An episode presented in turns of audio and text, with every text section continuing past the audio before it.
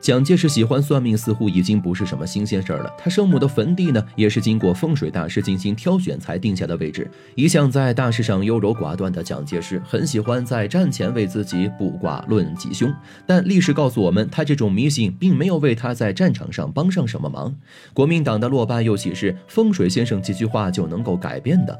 四九年，蒋介石回到奉化老家辞别乡里，与此同时，仍在求签。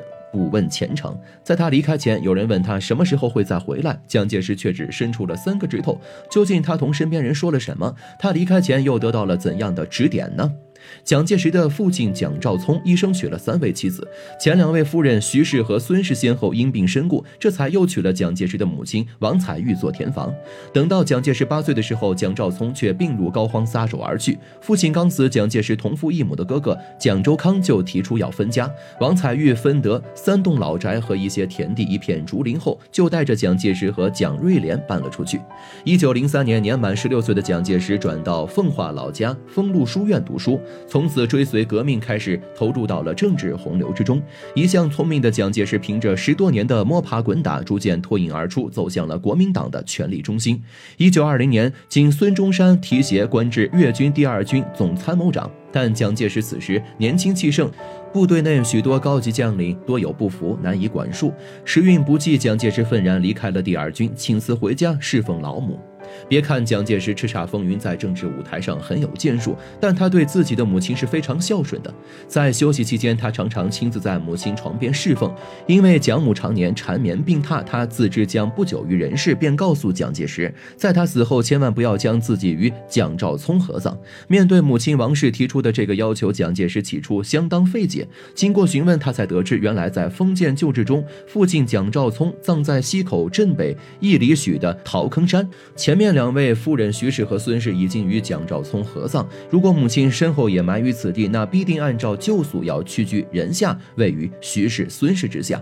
生前没有能够与他们平起平坐也就罢了，王氏不想自己死后也不得自由。蒋介石知道母亲心意后非常心疼，没做多想就答应下来。一九二一年，王彩玉因心脏病离世，享年五十七岁。为了给母亲找一块合适的长眠之所，蒋介石一直没有将母亲的遗体入土。因缘际会，正在蒋介是四处打听哪里的风水宝地的时候，恰逢同盟会中呢，有一人引起了他的注意。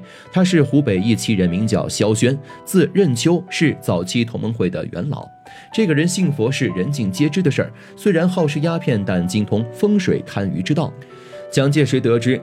萧轩此时正在上海，于是便经人介绍慕名上门，请他为自己母亲相看一块合适的墓地。见面之后，萧轩一见蒋介石，没多犹豫，很快就答应下来，并跟着他一同来到了奉化溪口。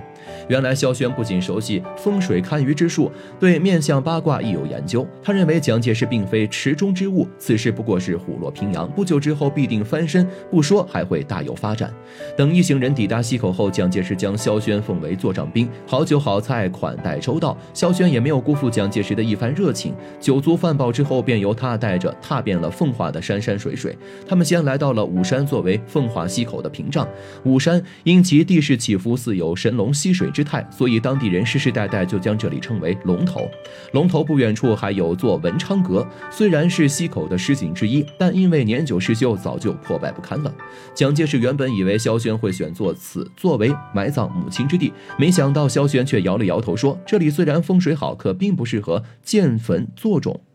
一来破土需要动龙脉，可这里已经由高人看过，是不能够挖掘开发的；二来旁边的文昌阁已倒，风水恐怕早就破了。”再三斟酌后，萧轩最终选了西口以北约三华里的白岩山榆林澳中龙，并且告诉蒋介石，现在可以安心将母亲下葬了。这里不但地形看似一座弥勒佛，而且他母亲的墓穴正好在佛祖的肚脐上。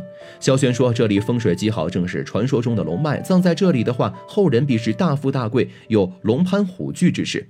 蒋介石听完这番话后大喜过望，不但谨遵萧娟安排执行葬仪，还重金酬谢对他加以重用。说来也巧，自从蒋介石按照大师的话将母亲王氏点葬，他的仕途还就真的开始平步青云。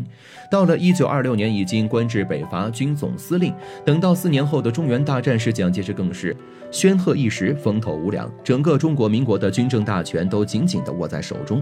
虽然与时运有关，但蒋介石内心总觉得这和听了萧轩。的话有关，所以在他发达之时，萧轩也跟着鸡犬升天，担任了湖北省政府秘书长一职。一九四九年初，蒋介石带领的国民党部队节节败退，他自知自己气数将尽，加上来自以李宗仁为首的新桂系压力，内外交加下，蒋介石在一九四九年一月二十一日正式宣布隐退，随后黯然离开了中常委会。走之前，他还专程去了中山陵，祭拜了孙中山先生。期间默然无语，身边的人呢也不知道他想些什么。吊唁之后，便乘着美林号专机从南京明故宫机场起飞，在南京城绕空一周，看着脚下已经不再属于自己的江山，蒋介石还曾发出“别时容易见时难”的感慨。随后便回到了奉化溪口。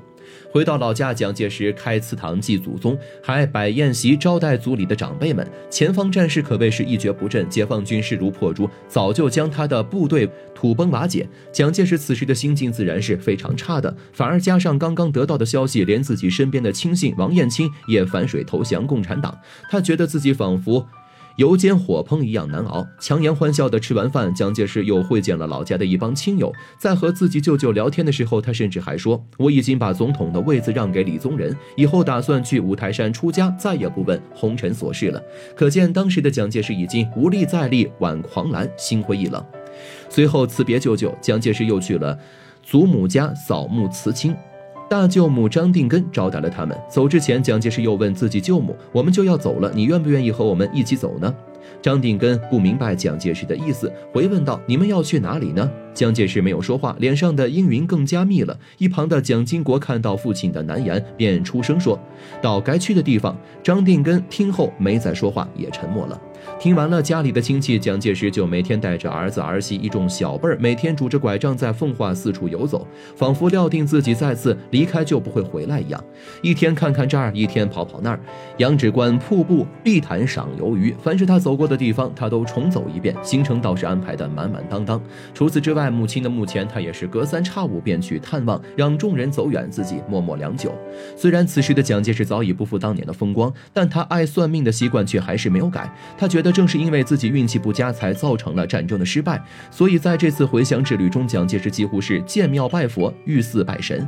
一天，蒋介石在宁波的天童寺拜完菩萨后，求了一卦，卦签上写着“鹰雀同林”，其中一句引起他的沉思：“却遇天晚秀林中，不知林内现有鹰。虽然同处心生恶，卦若逢至是非轻。”原来如此，恨透了李宗仁的蒋介石认定了卦象中所说的“鹰”就是指李宗仁。作为让自己三四下野的政敌，若不是遇见他，自己又怎么会退隐呢？